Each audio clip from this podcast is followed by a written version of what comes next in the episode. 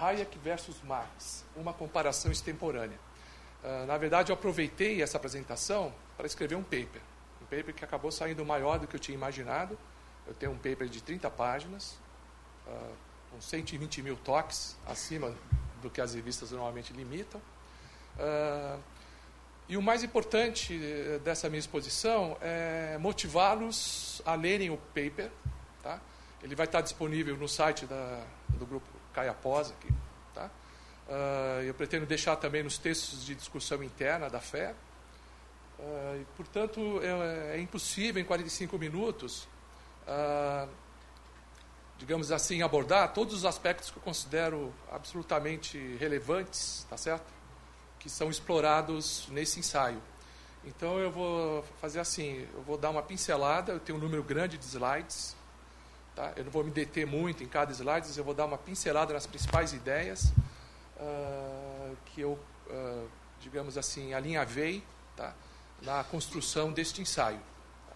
Primeiro, a ideia original de comparar Hayek versus Marx diretamente é, não é uma coisa tão usual.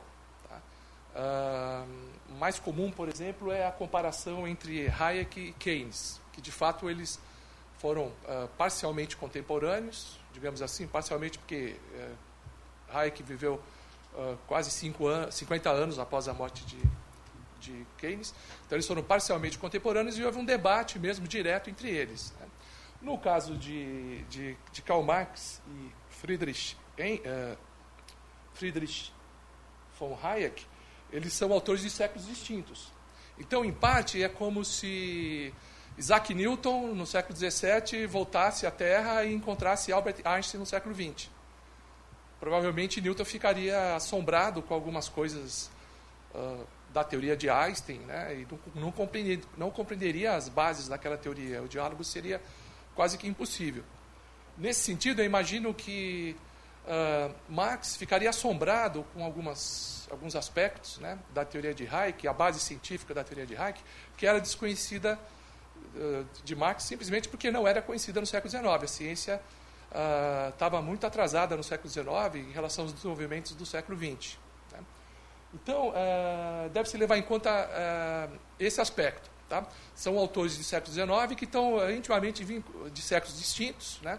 um autor, Marx, no século XIX, Hayek, um autor do século XX, e que estão intimamente é, vinculados tá certo? às tradições dos respectivos séculos. Então, o pensamento de Marx é um pensamento do século XIX, eu diria até um tipo, típico pensamento do século XIX, e o pensamento de Hayek é essencialmente uma visão do século XX. Então, tem essas diferenças. Né? Não se pode olhar Marx né, à luz né, dos avanços científicos que ele próprio não pôde conhecer em vida. Tá?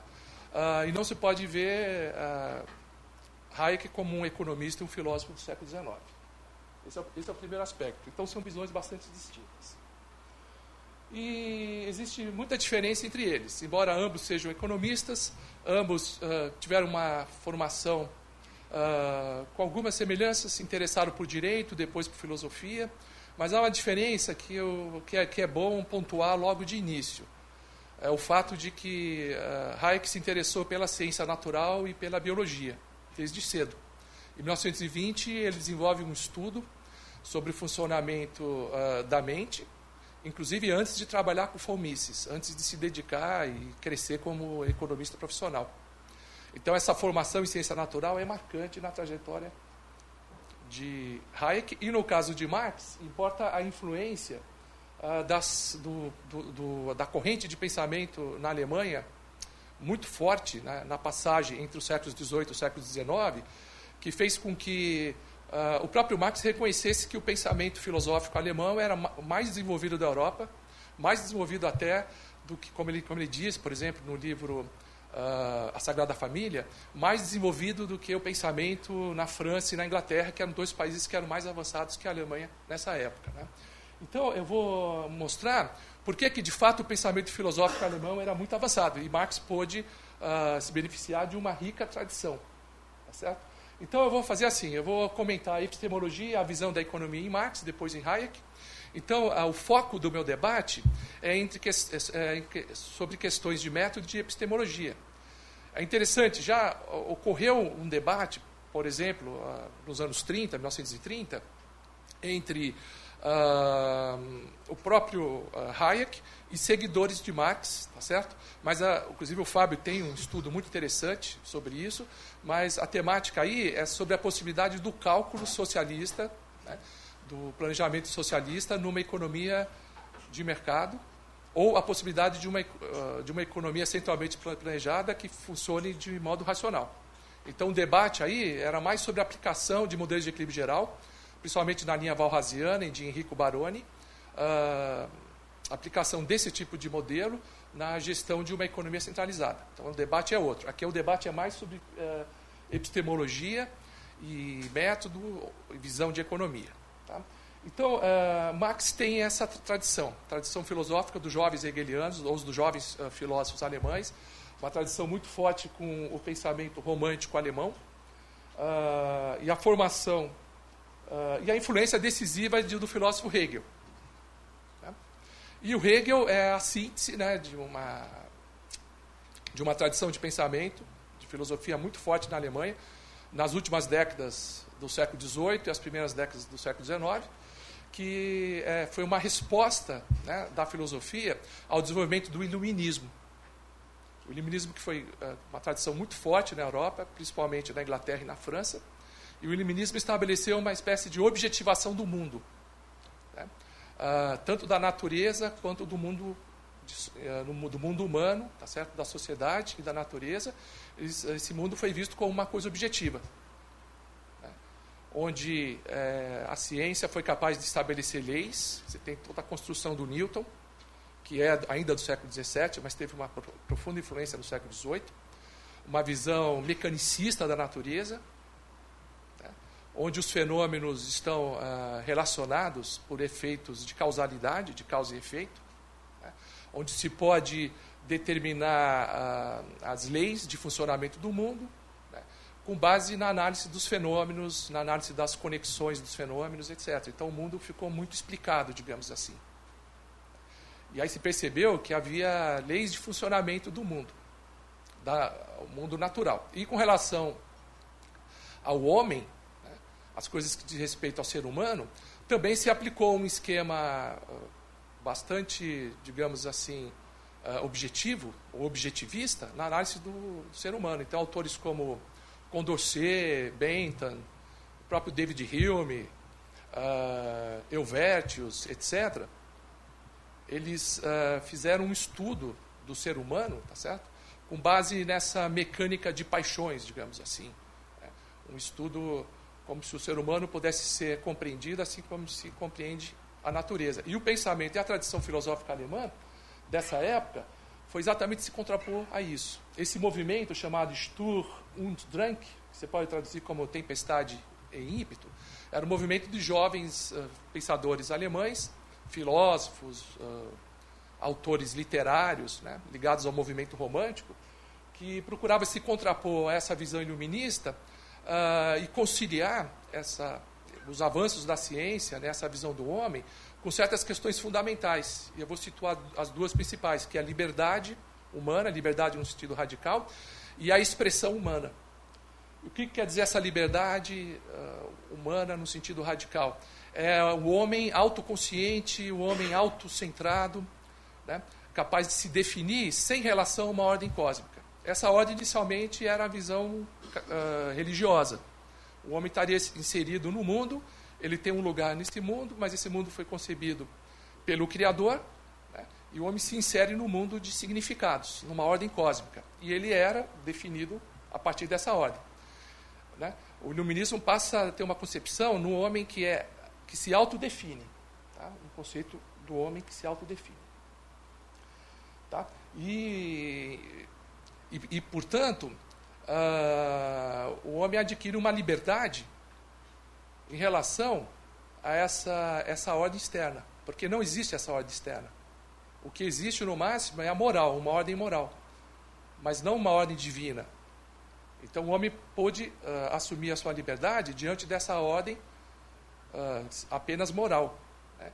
E quem conferiu essa liberdade plena do homem só com base na moral foi o Kant, exatamente a filosofia moral de Kant. Porque em Kant é a vontade né, que determina o, o comportamento humano, é a vontade racional. Então, a, essa racionalidade, a vontade racional moral. Então, essa moralidade interna que comanda a vontade dá ao homem a plena liberdade. Então, a questão da liberdade fica resolvido por, essa, por esse imperativo moral kantiano.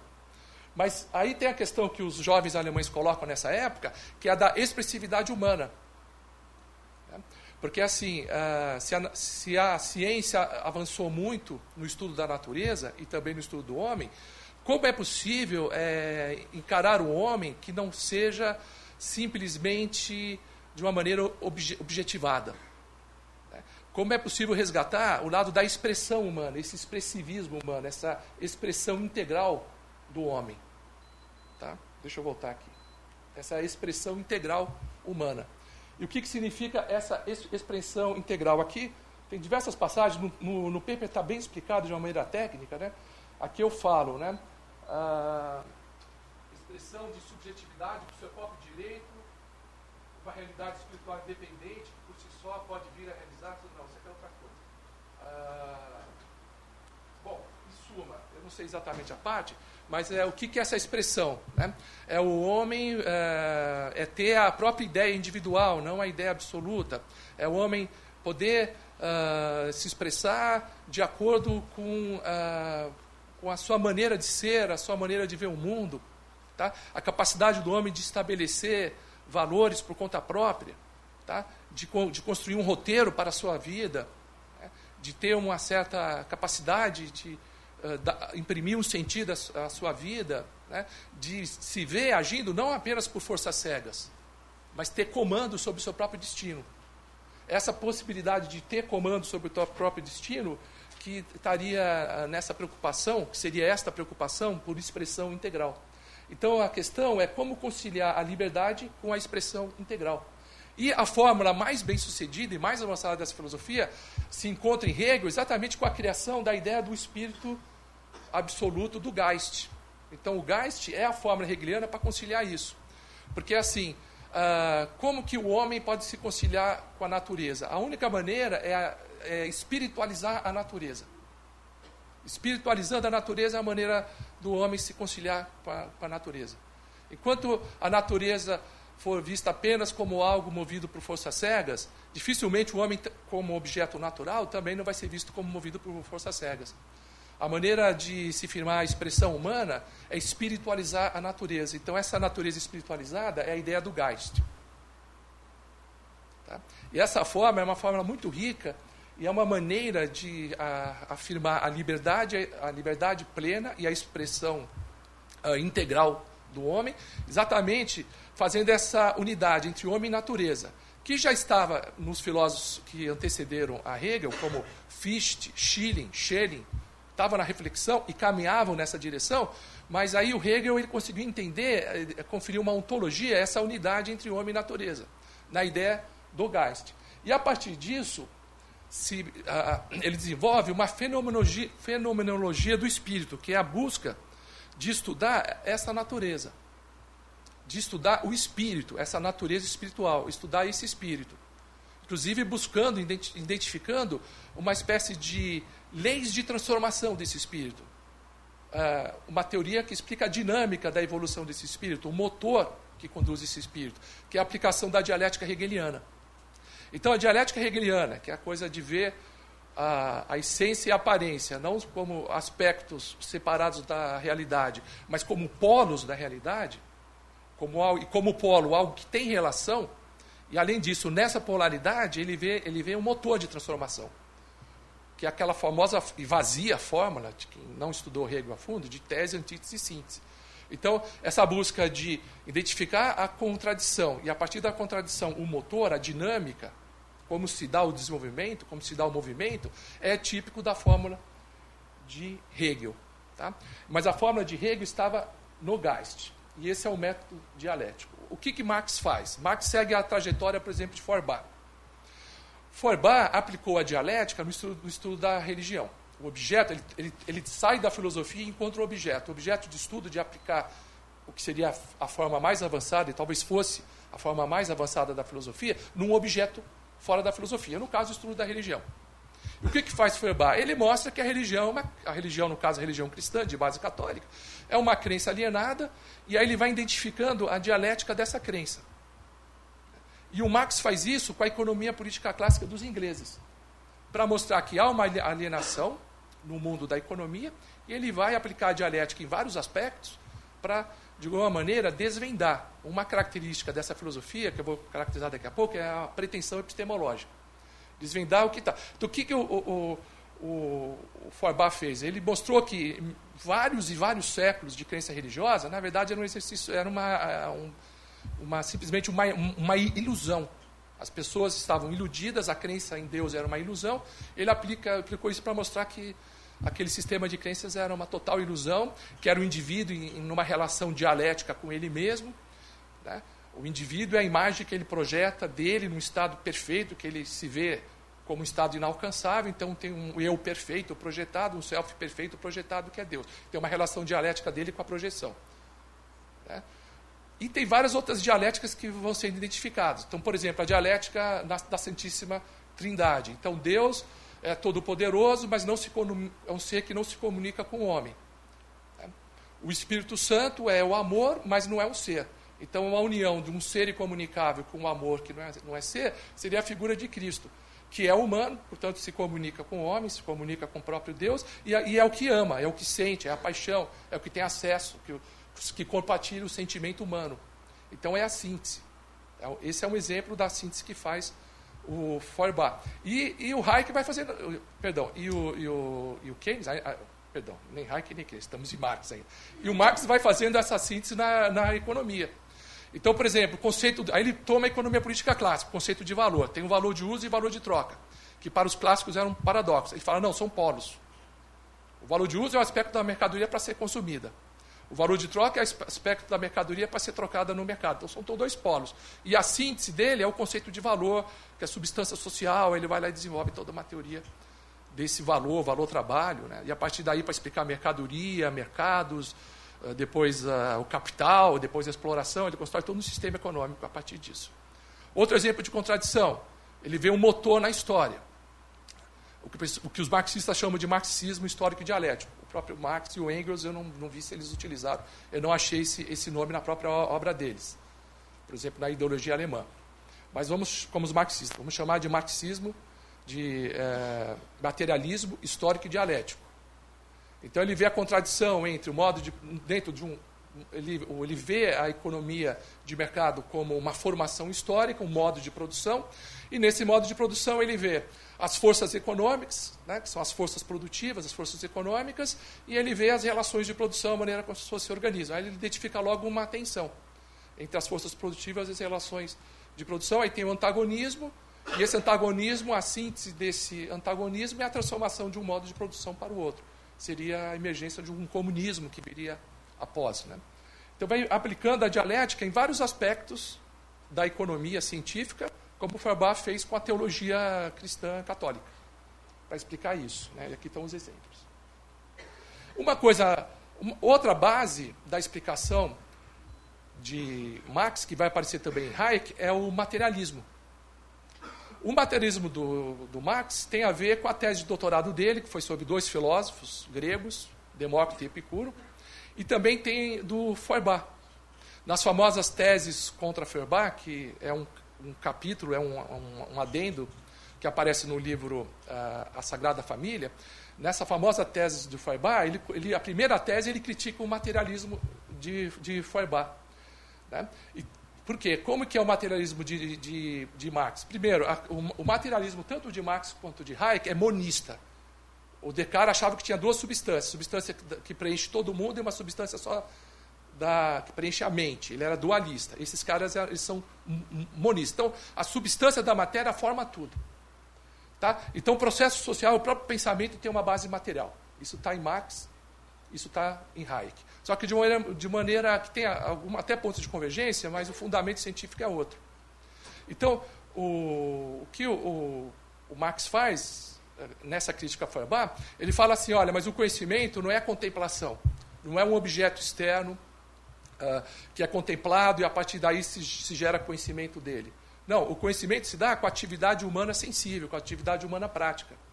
Ao, ao atuar em sociedade, ao, ao atuar na, na chamada sociedade civil, na esfera econômica, na esfera dos relacionamentos, no mundo do trabalho, o homem, ao agir, ele começa a pensar.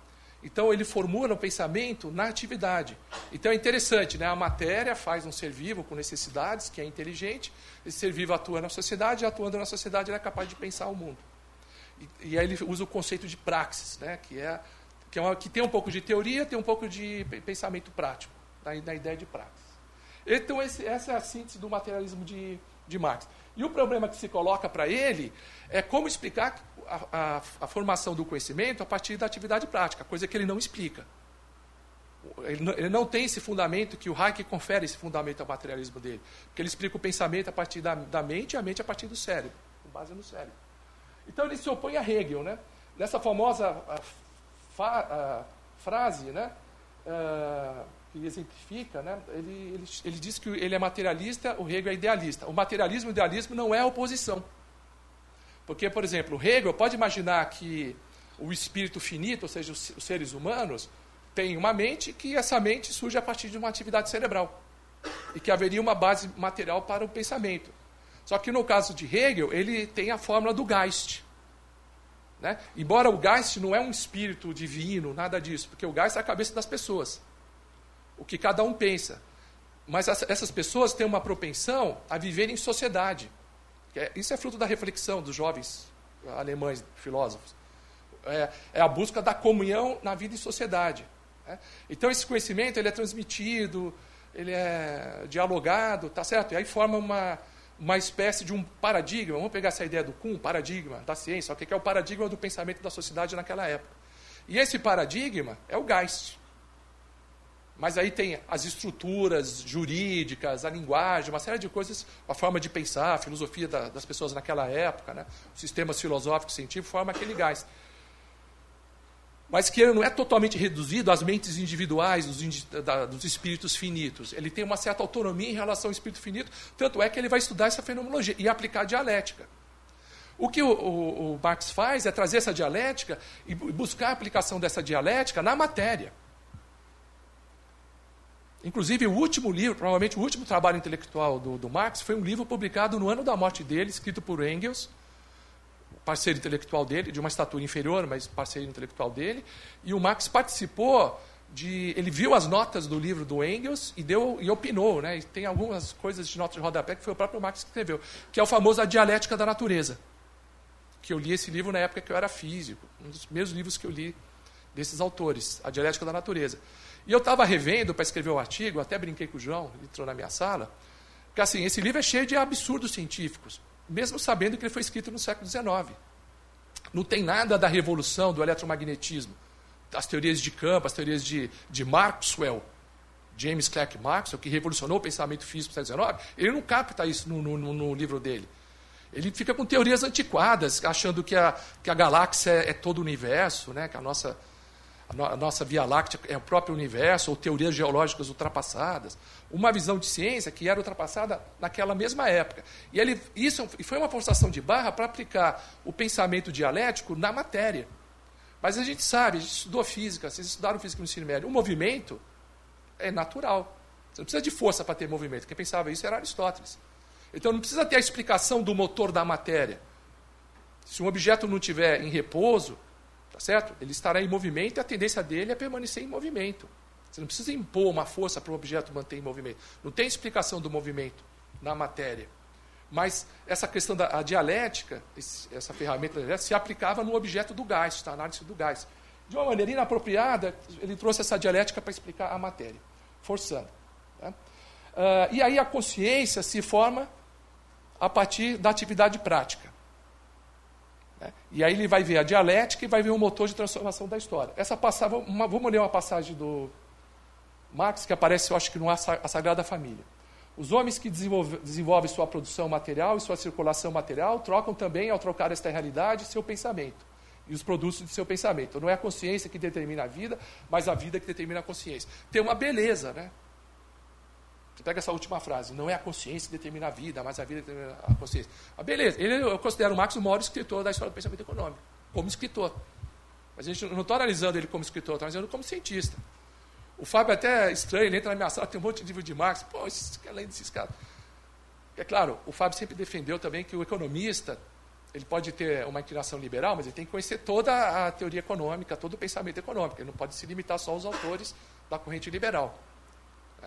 Até porque, até para reforçar a sua crença liberal, fazendo a comparação com outros sistemas e perceber as graves deficiências de outras alternativas de pensamento.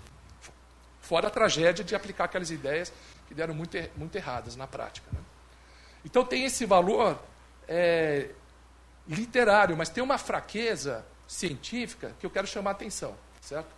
Então, uh, a questão é o seguinte, o Geist era a fórmula que levaria a liberdade à expressão integral? Na, na, no modelo, ou na fórmula, ou no modelo de, de Hegel. É, bom, se não tem mais o Geist, e para Marx não tem essa coisa do isso é idealismo, se não tem mais o Geist, como que se pode obter a liberdade plena e a expressão integral no homem? É fazendo a revolução. É pelo, ele achava que o comunismo é que traria isso. Por quê? Uh, porque a economia de mercado, ele, ele, ele, ele acha que uh, o que ele chama de formação histórica, o modo de produção burguês, é uma, uma vida alienada, como a vida do cristão. De forma que as pessoas elas não se desenvolvem nessa vida. É o que eu chamo de explicação funcionalista. O Marx tem um funcionalismo. E um funcionalismo no sentido bastante radical que as pessoas, nesse modo de produção capitalista, elas não só não adquirem liberdade nem expressão, como elas não são ninguém, elas não são nem pessoas, não são sujeitos, são indivíduos, são funcionários de estruturas, são suportes de relações sociais. É simplesmente quem funciona é a, é a, é a, é a estrutura. Tá? O ser humano é mera peça funcional de uma engrenagem, a sociedade, que opera segundo suas próprias leis. Então ele confere um tipo de explicação que é comum na biologia, ele traz para o campo social. Tá? E o funcionalismo de Marx tem uma série de problemas. E aqui eu retomo ah, o, o, livro do Elster, do final da década de 80, que ele fala sobre o papel das explicações funcionalistas, sobre o papel do individualismo metodológico, e mostra ah, que esse funcionalismo tem, muito, tem muitas falhas. Eu chamo a atenção, ele, a, a primeira falha dele é que ele não é ontológico. Não é que o sujeito é determinado para a estrutura, é que não tem sujeito teria uma ontologia, não tem nem sujeito. Então, ele é o que o próprio Elcio chama de paradigma funcionalista principal, não tem nem sujeito. Esse é o primeiro problema, apontado o Elcio. E outro problema é que não tem mecanismo de retroalimentação. Porque o, o, o Elcio acha que boas explicações funcionalistas em ciências sociais têm que identificar o, o mecanismo que o indivíduo age. A partir da ação dele tem as estruturas. As estruturas têm que reforçar o comportamento do indivíduo. Então tem um processo que você explica a criação das estruturas a partir da ação individual e como essas estruturas reforçam esse comportamento. Esse, o tipo de funcionalismo ah, é uma explicação válida, inclusive o Hayek tem um pouco de funcionalismo, que é da tradição do iluminismo escocês. Quando o Adam Faxon fala de consequências não intencionais da ação humana, não deixa de ser um tipo de funcionalismo. Aí teria que explicar como que essa ação humana reforça o comportamento, como as consequências da ação humana reforçam o comportamento da ação. Então, na, a mão invisível do mercado, o, o indivíduo age, o, o, sujeito age visando o seu alto interesse e a partir disso eh, gera um ótimo alocativo e um ótimo de riqueza na sociedade, como aparece na metáfora que o Smith usa apenas no capítulo 2 do livro 4 de Riqueza das Nações. Já tinha usado em outros, outros escritos. Então, isso, isso reforça o comportamento individual e tem que explicar o feedback, a retroalimentação que ocorre, que não está claro nem entre os autores liberais. Esse funcionalismo no sentido fraco, que já estava nos iluministas do século XVIII, aparece em Hayek. Só que o Hayek ele atende perfeitamente o critério de Elsie de explicar o mecanismo de retroalimentação, que ele usa uma teoria de base psicológica para explicar isso. Tá? Uma coisa que eu quero chamar a atenção vamos lá, eu vou, vou ter que andar mais rápido. Um, um aspecto que eu quero chamar a atenção são duas astúcias que aparecem no pensamento de Marx. A primeira é bem conhecida, é a astúcia da razão. É que o Hayek vai chamar de razão construtivista. A sociedade pode ser compreendida, eu tenho um modelo de equilíbrio geral, eu posso estabelecer qual é o vetor de preço de equilíbrio, então eu posso impor esse vetor para a sociedade. Então eu posso substituir o mercado por um conjunto de iluminados, de técnicos, de burocratas que vão estabelecer como os mercados devem funcionar, como devem ser os preços, o que deve ser produzido é a chamada razão construtivista. E eu acho isso está ah, ah, em Marx, que é a, chama, é a astúcia da razão. Tá? Então ele acha que ele desvenda, que ele consegue desvendar, tá certo? O, todos os problemas daquele tipo de sociedade e, faz, e ter um projeto de uma sociedade alternativa, que é um projeto do comunismo. O comunismo não surgiria como consequência não intencional da ação humana, seria a partir da ação revolucionária. E aí tem uma certa tensão, porque o comunismo ele vem um pouco da, da dialética materialista aplicada na história, da própria tensão entre forças produtivas e relações de produção viria o comunismo, mas, por outro lado, ele é um ativista e não consegue reconciliar conciliar muito essas coisas. O próprio Desai chama a atenção, outro um importante uh, marxólogo, chama a atenção desse problema. Ou o professor Raymond Aron, grande sociólogo francês, um livro que eu utilizo muito no meu curso de Economia Política Clássica, ele também é, levanta essa questão. Até que ponto é necessário o ativismo se a própria lei da dialética levaria a essa transformação? Mas, mas ele é um ativista. E esse ativismo vem por essa astúcia da razão. E eu chamo a atenção um termo que eu criei, que é a astúcia da epistemologia. Eu me debato muito com colegas que são simpáticos do sistema de Marx, que eles acham assim, olha, tudo o que vocês fazem é na superfície. Vocês conhecem só o mundo dos fenômenos, vocês são economistas vulgares, como Marx chamava os economistas clássicos. Pelo menos John Stuart Mill chamava de economista vulgar. Porque vocês ficam só nas relações aparentes. Vocês não conhecem os nexos ocultos dessa realidade. Né?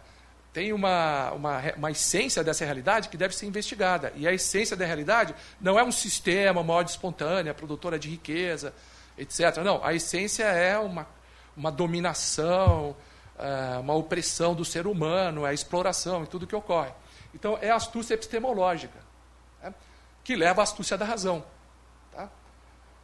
Ok? Então tem várias partes que falam nisso. E como parte dessa astúcia epistemológica, é, o Marx identifica essa inversão entre sujeito e objeto.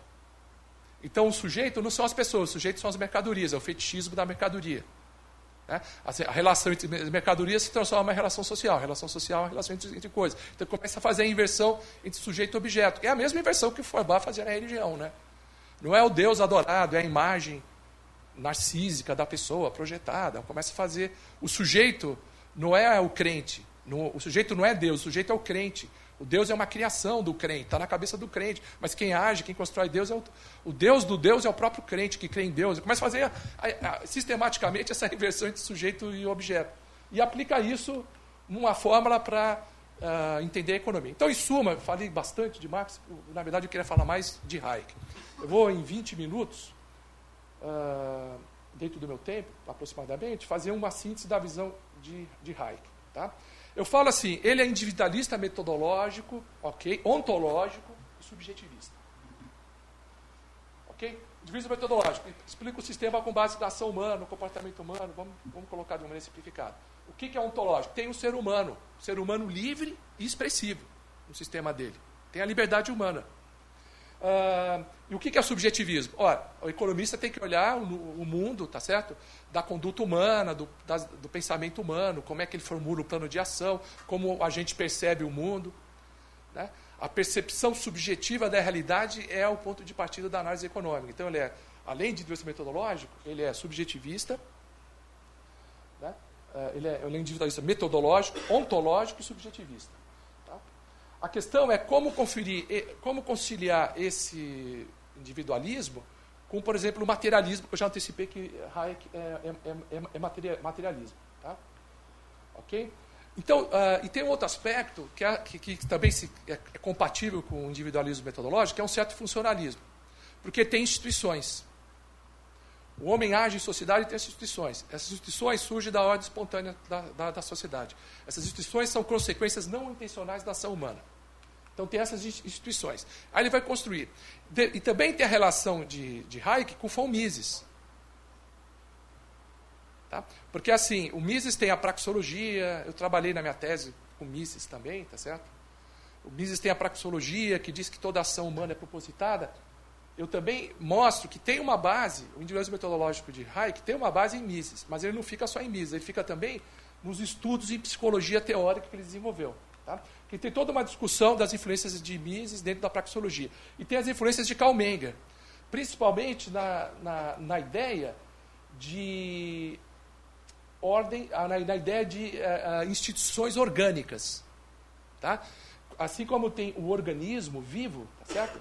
no campo da, da biologia, tem também na sociedade associações de pessoas, regras, leis, elementos estruturais que atuam e interagem entre si os, como se fossem componentes de um organismo. Então tem essa ideia de ordem orgânica. Tá?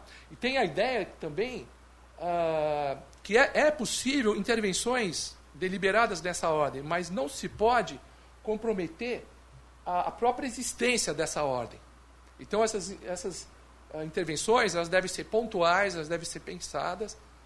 Por exemplo, você pega uma outra ordem, a, a, as línguas nacionais, a linguagem humana. Os gramáticos podem se reunir periodicamente e dizer que a crase saiu, que o acento agora mudou, mas ele não pode dizer, vamos introduzir o Esperanto, vamos abolir o português e todos terão que falar Esperanto. Isso não funciona. Mas não quer dizer que não, possa, não se possa fazer mudanças pontuais. Então isso confunde uma perspectiva conservativa com uma conservadora. Né? As mudanças podem ser feitas, mas as mudanças podem ser feitas com conhecimento da realidade. E a, nessa realidade tem essas ordens espontâneas. O Hayek fala, numa passagem, que todo avanço uh, na teoria econômica nos últimos 100 anos implicou um passo adiante na aplicação consistente do subjetivismo. O subjetivismo é importante. E no subjetivismo dele, as instituições sociais, elas coexistem. As instituições, elas geram normas sociais. E além das normas sociais, tem as regras neurológicas. Tem normas mais internas, que tem a ver com as normas sociais também. Tá? Para entender, agora já entrando no campo da, da biologia, para entender por que, que levou Hayek a voltar aos estudos de psicologia teórica, ele já tinha estudado isso antes estudar economia, tá certo? Aí ele volta, ele publica na década de 50 o que eu, o que eu considero um dos mais interessantes livros do Hayek, que é o The Sensory Order. Esse foi um dos primeiros livros que eu li quando ainda estava na época do mestrado. Um livro muito interessante. Eu vou relacionar esse trabalho com outro artigo muito interessante, que é a Economia e Conhecimento. Resumindo, aí tem várias coisas, eu estou com pouco tempo, né? processo equilibrador o conhecimento imperfeito, algumas questões que surgem, influências de Popper, o conceito de planos de ação. Tá? Bom, o que, que ele está dizendo é o seguinte: o agente age, vou fazer um resumo bem, bem sintético, o agente age com base em informações subjetivas. O plano de ação, elementos subjetivos que compõem o plano de ação. O equilíbrio né, é a condição em que esses planos são compatíveis entre diversos agentes. Entre todos os agentes do mercado, se os planos são compatíveis, tem um equilíbrio. O que, que tem nos planos? Os preços observados, expectativas de preço e tudo que afeta a produção e a distribuição. As pessoas têm as informações e elas projetam, elas fazem expectativas. As expectativas são compatíveis, tem uma situação de equilíbrio. E tem algum papel dos dados externos. Mas esses dados são filtrados, né? o que conta é a percepção desses dados. Ele fala, mesmo que haja compatibilidade, se houver uma mudança dos dados externos, alguns planos não se realizam. Algum alguns sacam que o plano não, se realizará. Aí ele muda o plano subjetivo. Mudando o plano subjetivo, quebra a situação de equilíbrio anterior, de equilíbrio interpessoal e interplanos, equilíbrio subjetivo. Então, o Hayek vai dizer seguinte, então, então deve estar acontecendo um processo de aprendizado. Se existe equilíbrio, veja, ele não está dizendo que existe. Que é outro tema que a gente vai tocar. Se a ordem espontânea é convergente, se a ordem espontânea uh, tem propriedades uh, estáveis, se ela é estável, tá certo? Isso é algo para o economista examinar. Ele não está pressupondo isso. Está pressupondo o seguinte: se o conceito de equilíbrio tem alguma utilidade, então deve-se entender, deve-se examinar como os indivíduos aprendem no mercado de forma que o equilíbrio possa se estabelecer. Como que os dados externos afetam os dados subjetivos que são incorporados no plano de ação? E aí ele percebe que ele só pode responder essa questão desenvolvendo um estudo, uh, voltando aos seus estudos de psicologia, uh, de psicologia teórica. Tá? Então, uh, tem um argumento contra a astúcia da razão, porque a ordem, tanto as ordens externas, a ordem de mercado, a ordem da, do, do, sistema de direito, da linguagem, essas ordens não podem ser conhecidas totalmente para que se possa criá-las a partir de uma mente individual, de um legislador. Um legislador não pode fazer um sistema jurídico.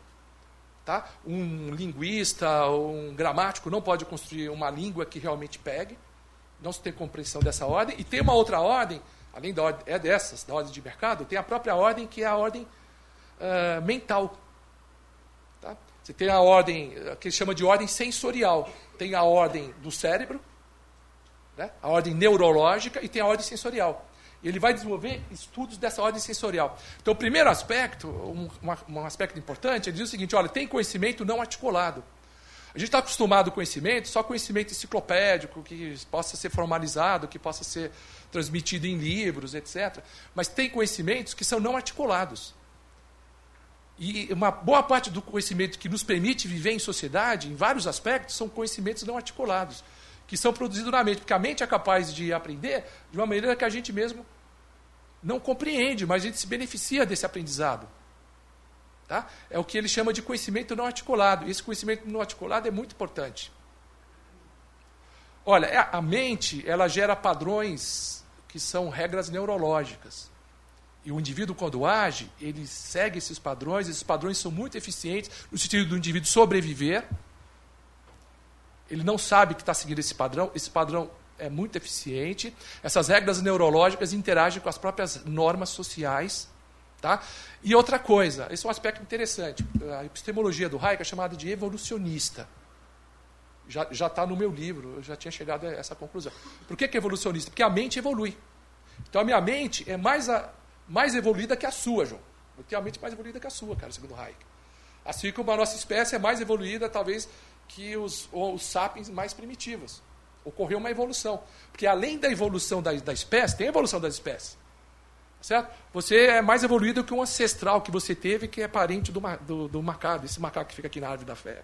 Não que você descenda do macaco, vocês têm ancestrais comuns. E a minha mente está mais evoluída que a sua.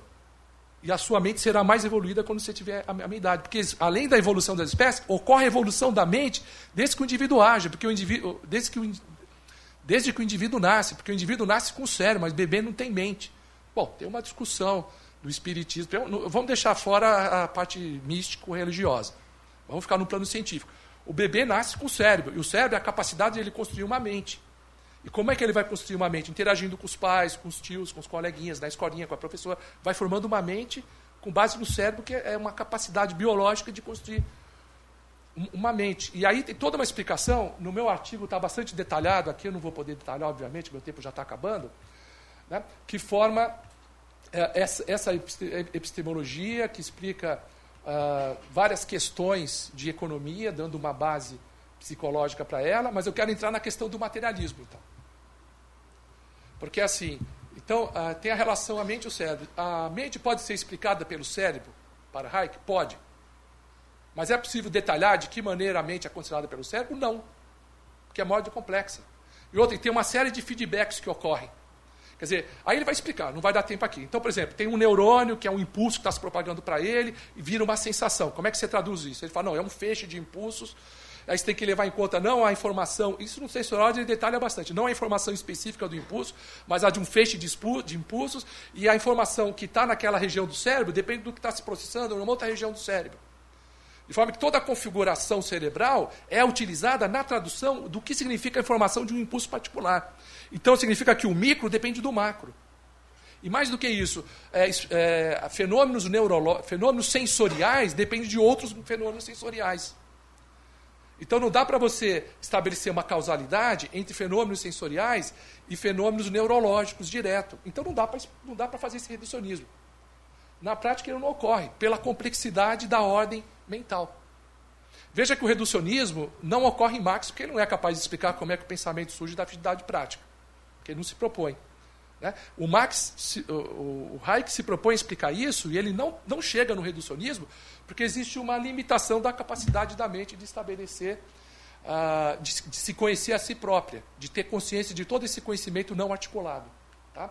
Então, essa é a base do, do materialismo. O modelo de mente dele a gente chama de modelo conexionista. Essa é a explicação básica.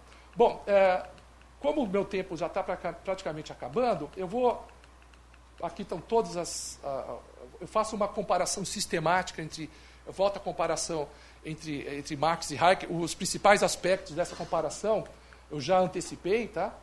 Uh, eu falo de, inclusive, eu estabeleço algumas convergências, né? Ênfase na atividade prática. Convergiu, né? Interessante isso, né?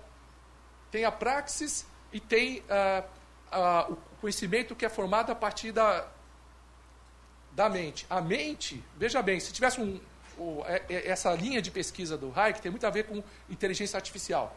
Tem um paper que eu li de um cara chamado Tempsen, que é o cara que trabalha com inteligência artificial. Tem muito a ver não só com neuroeconomia, como consciência internacional. Qual é o problema de você fazer um robô realmente inteligente? Porque o robô teria que sair andando e teria que ter uma relação social com outros robôs. Nesse sentido, tem uma coisa de prática social. Então tem uma, uma, certa, uma certa convergência. Mas no caso de Marx não tem uma teoria uh, mental, tá certo, que explique isso. A ausência de reducionismo. Né? Mas tem uma base científica em Hayek que explica por que não é possível reducionismo. E o materialismo acaba sendo inócuo. Né? Então, veja bem, como é que. Vamos voltar para o indivíduo. Como é que ele, o indivíduo metodológico de Hayek pode ser ontológico, então? Se o indivíduo tem um conhecimento não articulado, se o indivíduo é, criado, é acomodado por regras, etc. Porque, pelo seguinte, a liberdade em Hayek é a liberdade com conhecimento limitado. Não é a liberdade de conhecimento perfeito. Porque ninguém tem conhecimento perfeito. É o indivíduo livre com conhecimento li, o indivíduo livre com conhecimento limitado. Então, se é um indivíduo livre com conhecimento limitado, o que caracteriza a liberdade individual? A experimentação. Ele está aberto para a eh, experimentação. Ele não tem a coerção interna, não, você vai ter que ir por esse caminho. O indivíduo ele vai, ele vai é, passando por experimentos ao longo da vida que ele mesmo determina em que rolo que ele quer se meter, que experimento que ele quer ter. Então isso desenvolve a liberdade dele. Aí você fala, mas espera aí, uh, o materialismo, o cérebro não podia explicar por que, que o indivíduo age de uma maneira? A ação não é propositada, como não é o cérebro. Aí o Hayek vai dizer, mas como é que você consegue explicar isso? Como é que do cérebro você explica isso? Tem, é uma, uma série de conhecimentos não articulados, uma série de mecanismos de feedback. Você não pode explicar isso. Então não pode explicar isso, então vamos trabalhar com a hipótese de liberdade. Essa hipótese é útil.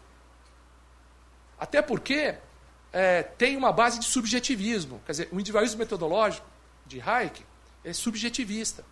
É o subjetivismo da análise dele que garante a liberdade. Embora existam regras, o próprio Elcio disse que regra e ação racional não é incompatível, mas aqui tem as regras neurológicas. As regras neurológicas e a ação racional não é incompatível. Então tem uma visão de liberdade e desenvolvimento humano muito forte em, em, em Hayek. Né? Uh, tem a liberdade, que se pode se tem essa liberdade porque se atua em conhecimento, uh, conhecimento imperfeito, e tem a expressão que é o indivíduo vivendo as suas experiências. No caso de Marx, liberdade e desenvolvimento humano, ocorreria, já que ele tem um sistema funcionalista forte, ocorreria no momento que ele rompesse, tá certo? Aquele modo de produção capitalista, onde ele não é sujeito, ele é só indivíduo, só com a revolução. Só que, a revol... só que ele está prometendo para o reino da liberdade uma utopia, uma utopia que depois de. faz 130 anos que Marx morreu, uma utopia que foi catastrófica. Os exemplos que a gente teve em todo o século XX foram é, é, coisas catastróficas, porque na verdade ele, tá falando, ele não reconhece a, a liberdade humana. Ele não conhece, ele constrói um modelo, ele pega aqueles indivíduos que na verdade são livres, porque vivem em ordem espontânea, fala, esses caras não são livres, eu vou libertá-los com o comunismo. Mas na verdade é uma falácia, porque o comunismo é que é a prisão. Tá? Porque eles não reconhecem. É, então, como ele, ele na verdade, assim, ele perdeu o Geist do Hegel e ficou perdidão. Né? Ele não tinha mais como reposicionar aquelas questões, que eram questões filosóficas centrais, e ele tentou resolver isso com uma utopia. Tá? Então, essa é a comparação. Finalmente, para terminar, eu já acabou meu tempo, eu sei que meu tempo já. Até eu faço uma brincadeira com uma pessoa muito querida, que foi o meu orientador de mestrado e doutorado, mas que, infelizmente, sou obrigado a chamá-lo de marxista, tá certo, que é o Também o, o Fábio também é muito amigo dele, tá certo? Eu faço uma brincadeira, eu derrubo todos os argumentos do Eleutério nesse P, meio que me vingando dele, né? Tá certo? Bom, aí vem o Hayek, né? Um, um dos argumentos do Eleutério que eu quero chamar a atenção é da, o argumento de ruptura. É impossível provar que o sistema de livre mercado passa por, por momentos de ruptura. Não dá para provar isso. Isso é falácia. O Eleutério que trabalhou com teorias uh, de complexidade, utilizando modelos, modelos de simulação de complexidade, ele pensa que ele pega lá um, faz um modelinho no computador de, de complexidade, decisões descentralizadas, e vê que tem situações de caos, de bifurcação, não sei o que fala. Então você não pode provar que esse, esse sistema da ordem espontânea ele, ele, é, ele é estável. Mas então, primeira coisa é o seguinte: há outros sistemas que são relativamente estáveis. A, a linguagem é estável, o direito é estável, você pode tentar estabelecer algumas analogias. Mas a questão que se coloca é provar a ruptura, a instabilidade. Então, para quem coloca isso, o ônus da prova eu transfiro para o outro. Ele que tem que provar a ruptura. E como é que se prova isso? A maioria dos sistemas são economias místicas, mistas, para o bem ou para, mal, para o mal. Então, você pega a crise de 2008, ou como tem a crise da década de 30. Né? O Milton Friedman disse que foi um erro de calibragem da política monetária. Há vários estudos da crise de 2008 que foi erro da, da, do, do Fed da época do Alan Greenspan. Como é que você vai dizer que aquilo é um mercado se foi barberagem na condição da política no modelo relativamente intervencionista? É impossível provar isso. Tá? Se é ciclo ou ruptura. Porque o Eleutério fala, não, é, se esse sistema não é estável, não adianta dizer que ele é estável. Tá? Como que você prova a instabilidade do sistema? Tá? Será que se verificam essa, essa ruptura? Tá? Eu, eu, falo desses modelos computacionais. E na conclusão, eu só queria terminar fazendo essa, essa comparação que resume bastante. O que é o homem para, para Marx? Indivíduo sem autonomia não tem ontologia. Certo? Tudo isso eu já estou sintetizando. O que é o para, para o Hayek? Complexo de experiências subjetivas única. Tem uma ontologia. Como é que é a atuação em sociedade? Funcionário do capital, funcionalista. Como é a atuação em sociedade de Hayek? O homem forma-se na experiência social. A própria mente dele é resultado da interação do, do, do, do meio social com o cérebro dele. Lógica de argumentação, usa dialética, raciocínio da lógica formal. O materialismo, dialético, aqui eu chamo de materialismo biológico. O reducionismo não explica, mas a redução passaria pela explicação da atividade humana pela matéria. Reducionismo, a complexidade e a ausência de causalidade unidimensional impede o reducionismo em Hayek. Legado da economia que se vincula, Davi Ricardo, aqui é Palmeira. Uma outra coisa interessante é que Marx ele, ele é um ricardiano. Agora, ele é um ricardiano, assim como se pode dizer que o Feuerbach é um cristão. Quando o Feuerbach inoculou, digamos assim, a dialética no cristianismo, ele explodiu. Quando Marx inoculou a dialética na economia política, ele explodiu. Metodologia. É um funcionalismo metodológico não ontológico, funcionalismo que explica as estruturas sem recorrer ao indivíduo. Aqui, individualismo metodológico, ontológico subjetivista. Funcionalista radical, as estruturas de, determinam a gente. Aqui um funcionalismo fraco, com as consequências não intencionais, mas tem um mecanismo de reforço. É que o Oscar chama de boa explicação funcionalista. Natureza do sistema econômico é uma formação histórica, é o modo de produção burguês, aqui é o modo espontâneo. O papel das estruturas sociais, elas estão presentes, determinam o funcionamento do sistema. E as estruturas sociais, para Hayek, geram normas sociais e regras neurológicas que atuam conjuntamente na escolha do, do agente. Não fica claro os feedbacks das explicações de Marx, até porque o indivíduo desaparece dela, né? Ah, e é explícito na teoria da mente de Hayek. Aquisição do conhecimento pela gente advém da atividade prática, da praxis, conceito um pouco nebuloso, você não separa muito se é conhecimento prático, se é alta filosofia que surge da praxis, tá certo? E aqui pela experimentação com a natureza e com a sociedade, condicionada pela evolução do cérebro. Natureza do conhecimento do agente, é, conhecimento alienado, inverte a relação sujeito-objeto. Aqui o conhecimento é subjetivo e é específico. É isso que é interessante, porque, por exemplo, quando você fala que o conhecimento tem a ver com a atividade social e Marx, mas não, fica claro, parece que é conhecimento de classe, ou de categoria profissional que forma conhecimento. Para o Hayek, esse conhecimento ele é, do, é a impressão digital do indivíduo. Assim como o indivíduo tem a sua impressão digital, ele tem o seu cérebro, porque ele, ele tem um conjunto de experiências. Tem a questão de que alguns cérebros já são, alguns cérebros são mais inteligentes que outros, são mais dotados do que outros. Ele não entra nessa discussão. Tá? Mas mesmo o cérebro menos dotado, ele vai assimilando, de acordo com as suas experiências. Tá? Para terminar, uh, aquisição do conhecimento pelo investigador, usa a dialética para desvendar o fetichismo da mercadoria e do dinheiro. Aqui usa a lógica, experimentação, tratamento interdisciplinar, que é uma coisa importante. Tá? Então, Hayek conversa com várias ciências, com a neuroeconomia, com a neuropsicologia, com estudos de psicologia. Tá? É bastante interdisciplinar. Tá? Ah, tem astúcia da epistemologia, astúcia da razão, Marx não existe em Hayek, pelo contrário. Não tem nenhuma teoria da mente Marx, tem uma em Hayek, que é, é, é, é inclusive um prêmio Nobel de medicina citou Hayek na, na, palestra dele. É uma teoria da mente que não é só do Hayek, é professor, mas que a neuropsicologia aceita essa teoria dele. Tá? Ah, sobre a liberdade humana só no comunismo, a livre experimentação atua como se fosse livre. Porque não é possível demonstrar como que a matéria condicionaria aquela ação, então atua como se fosse livre, como se fosse. Sobre a expressão integral do homem, só nas relações diretas uns com os outros. Que seria, não, seria, não teria o Estado, né? não seriam muitos comunistas, vocês falam que não é aquele modelo, não é, não é o, o Estado comunista. Seriam produtores autônomos independentes que se relacionam entre si diretamente. Mas eu penso, eles não vão gerar excedente, não vão trocar no mercado, então gerou mercadoria, mercadoria, capital, exploração, voltou ao capitalismo já. Né? É uma utopia, na verdade. Sobre a expressão integral do homem nas relações diretas uns com os outros, o mundo subjetivo único garante a expressividade. a expressão integral dos filósofos alemães. Né? Qualidade literária da sua obra, clássicos da literatura universal e linguagem científica. Como escritor, Marx é superior. Tá? Ele está entre os grandes autores literários tá da literatura universal e da economia. E, e, o, e o Hayek, ele é um bom escritor. Ele é bom escritor. Ele tem alguns livros que são best-sellers. Por exemplo, O Caminho da Liberdade é um best-seller. Ele vendeu milhões de exemplares e os leigos gostavam do livro dele. O, o Decência Order que eu comentei, eu acho um livro muito bem escrito. Agora, o Direito, Legislação e Liberdade, eu acho um, um calhamaço meio árduo. E ele tem muito paper científico. Muito mais do que livro, ele tem paper científico. E ele escreve muitas vezes na linguagem da ciência. A gente sabe que ler paper científico não é exatamente a coisa mais saborosa do mundo. Eu prefiro ler um livro de literatura. As possibilidades ali são muito maiores do ponto de vista artístico. Né?